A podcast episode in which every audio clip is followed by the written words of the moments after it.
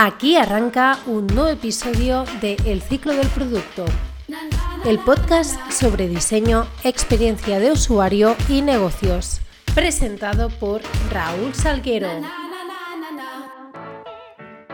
Muy buenos y productivos días. Hoy es jueves 26 de septiembre de 2019 y aquí arranca el octavo episodio de El ciclo del producto. Como cada jueves, hoy toca hablar de negocios. Concretamente, hoy trataremos los problemas más habituales que aparecen cuando iniciamos un proyecto o una idea, cómo reconocer los puntos donde estamos fallando y cómo pivotar lo más rápidamente posible.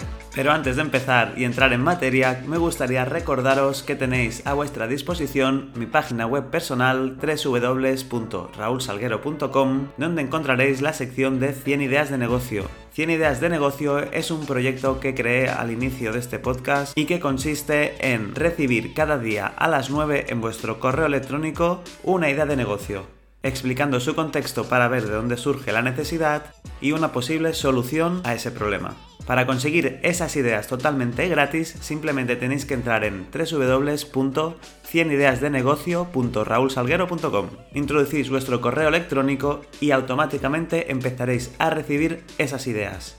En esa web, además, explico las motivaciones que me han llevado a crear este proyecto y que, por cierto, cada día sois más las personas que estáis suscritas, así que muchísimas gracias.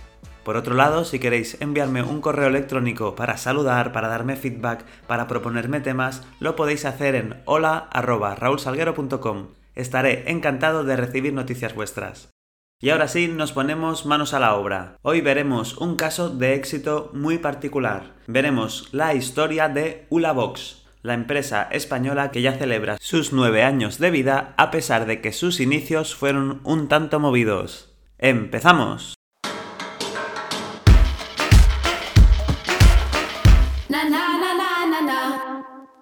Ulabox o el Antisuper, como ellos mismos se denominan, fue creado en 2010 y nació como el primer supermercado puramente online de España.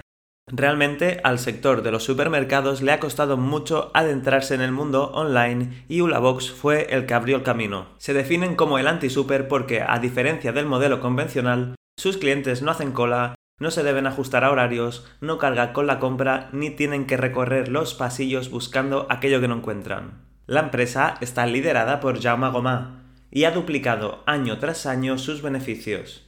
Estos buenos resultados les han hecho aparecer incluso en la revista Wired, que está considerada como la Biblia de la tecnología y negocios, destacando de ellos que son 100% online y una de las 100 startups españolas y europeas con más impacto y proyección para estos próximos años. Actualmente en Ulabox hay más de 100.000 clientes con un crecimiento sostenido por encima del 50% respecto al año anterior. El empuje definitivo que ha tenido Ulabox para conseguir estos buenos resultados ha sido la venta de productos frescos. Como ellos mismos indican, trabajan con un sistema just in time, donde se responsabilizan tanto de la calidad y el precio del producto como del cómo y cuándo llega a casa del cliente. Explican, por ejemplo, que si un cliente hace un pedido de pescado a las 2 de la tarde y lo elige recibir a las 7 de la mañana del día siguiente, el pescado técnicamente todavía sigue en el mar. Antes de las 5 de la mañana, el pescado llega procedente de la lonja directamente a sus neveras refrigeradas. Allí unos camiones repartidores se encargan de llevar el producto a sus clientes a la hora prevista. Todo ello sin romper la cadena del frío. Estos sistemas que se han ido perfeccionando para transportar los frescos, sumado a los acuerdos que se han hecho con negocios locales de fruta y verdura, han convertido a Ulabox en la referencia en lo que es compra de supermercado online en España. A pesar de que ahora Ulabox es una empresa consolidada, sus inicios como startup no fueron fáciles. El propio Jaume Gomá, el CEO de Ulabox, recuerda cómo conoció a David Baratek y a Sergi de Pablos, su CTO, ellos ya habían empezado a escribir las primeras líneas de código de lo que iba a ser el e-commerce. Se instalaron en la incubadora Seed Rocket con el claro convencimiento de que la venta de alimentación y bebidas iba a ser el next big thing en el mundo del e-commerce. Inicialmente, a pesar de que consiguieron arrancar algunas rondas de financiación, les costó llegar a los clientes finales, que preferían seguir yendo a comprar de manera convencional antes de hacerlo online. Además, en ese momento, Ulabox solo ofrecía productos empaquetados, donde apenas tenían margen para conseguir beneficios. Tras campañas de marketing y crear el sistema de venta de productos frescos, como hemos explicado antes, consiguieron atraer la atención de los consumidores que empezaron a apostar por el e-commerce Ulabox.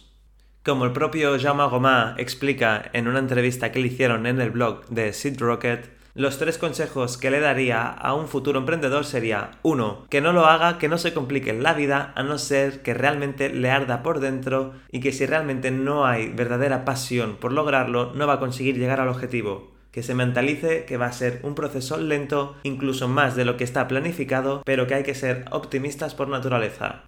Y que lo más importante para conseguir llegar con éxito a tu objetivo es rodearte de buenas personas tanto fundadores como el equipo e inversores. Lo que realmente tiene valor es la ejecución de la idea y de esto se encargan las personas.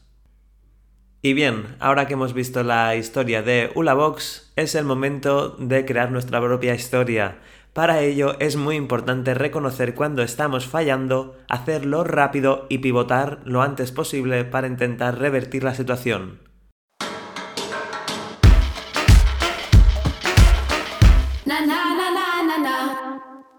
Aunque parezca poco tiempo y pase muy deprisa, los primeros meses en una idea, proyecto o empresa que acaba de nacer son cruciales.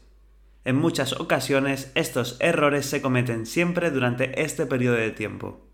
El consejo principal que te voy a dar para evitar estos problemas es que te fijes en los errores que han cometido otras personas. Por ejemplo, intenta evitar hacer gestiones, papeleos, en definitiva, hacerte cargo de todo.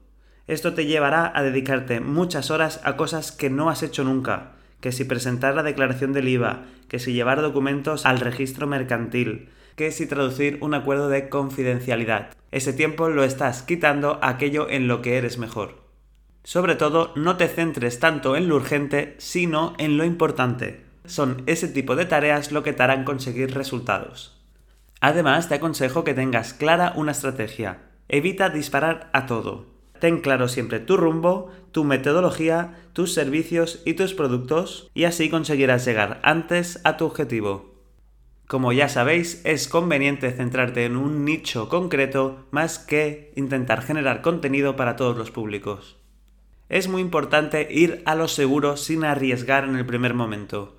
Te aconsejo que explotes un sector que conozcas o un proyecto que hayas estado realizando previamente y conozcas todos sus pros y sus contras.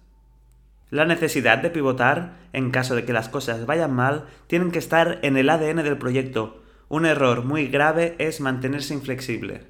Ten siempre un plan B por si las cosas no funcionan. Y ten cuidado con no poner límites a tus primeros clientes en nuestro afán por conseguirlos, ya que al final pueden llegar a infravalorarnos.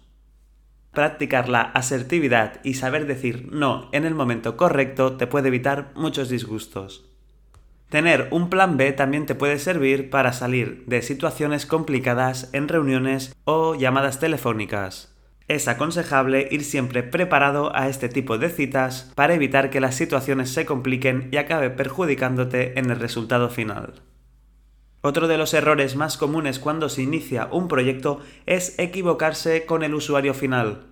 Hacer una mala investigación o directamente no hacerla puede provocar que estemos apuntando a un sector que no necesita lo que le vamos a ofrecer. Muchas veces se empieza pensando antes en la tecnología antes de descubrir si realmente hay una necesidad para eso que vamos a ofrecer. Siempre debemos partir con el usuario desde el centro y ver qué pain points tiene para tratar de solucionarlos y será ahí, cuando tengamos un producto que solucione esos momentos de dolor, que el cliente final dará dinero por nuestros servicios. Además, cuando hay un nuevo proyecto o hay que desarrollar una nueva funcionalidad, hay que estimar bien el tiempo que le vas a dedicar. Otro error común, pues, es no ver reflejado en los resultados económicos finales todo el tiempo invertido. Si tu idea ya ha sido validada y te vas a poner manos a la obra con ello, es muy importante que, al seleccionar el equipo inicial, le des más importancia a su implicación que a sus habilidades técnicas sin compromiso. Una persona que está 100% implicada en tu proyecto dará mucho más rendimiento que una persona que es muy buena técnicamente, pero que puede hacer lo mismo en otra empresa. Y igual que antes comentábamos el error de no partir desde el usuario, otro error muy común es empezar con el proyecto más complejo. Siempre se puede hacer un MVP sencillo para validar tu idea, siempre puedes intentar tirar de tecnologías menos desarrolladas para intentar validar en el mercado tu producto o servicio. Si tiene buena aceptación, puedes seguir iterándolo y mejorándolo. Como digo, este es un error que he visto en muchas situaciones donde se desarrolla prácticamente toda una plataforma sin saber si va a ser útil o no para el usuario.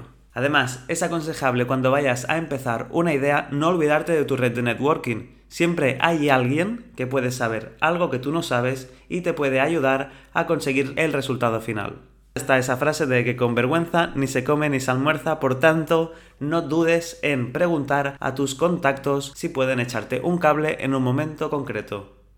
Otro error común cuando empieza una empresa o un proyecto es adquirir costes fijos demasiado pronto, cuando todavía no está ni monetizada la empresa. Haz un plan económico potente para conseguir pagar únicamente lo que será imprescindible durante esos primeros meses de vida de tu proyecto. La mala planificación financiera puede arruinar todo en cualquier momento.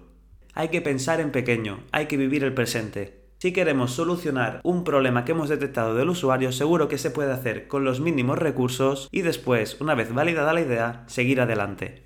En caso de necesidad, siempre se puede acudir a inversores, pero hay que hacerlo en el momento correcto, ni muy pronto ni muy tarde. Si lo piensas bien, conseguir una ronda de financiación es bueno porque alguien está apostando por ti, pero a la vez significa que tu idea, empresa o proyecto no ha sido capaz de generar esos ingresos por sí sola.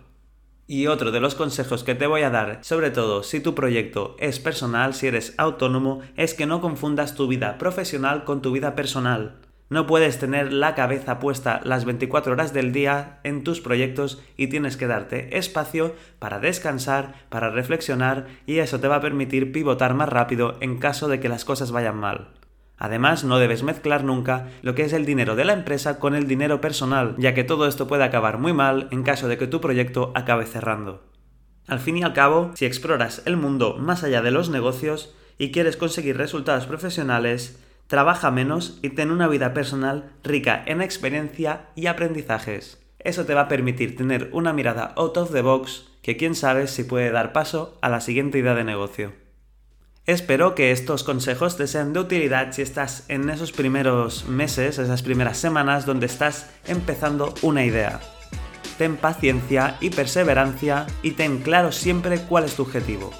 Y yo, de momento, me despido hasta el martes que viene, esperando que te hayan sido de utilidad estos consejos y te haya resultado interesante este contenido.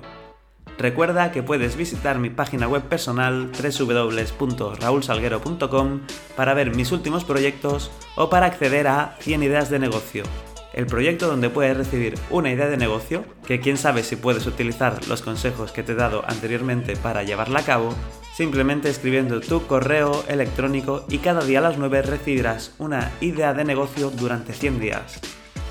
Os recuerdo también que podéis escuchar este podcast, el ciclo del producto, tanto en Apple Podcasts como en iBox, Spotify, en YouTube o en mi LinkedIn buscándome como Raúl Salguero Lorente.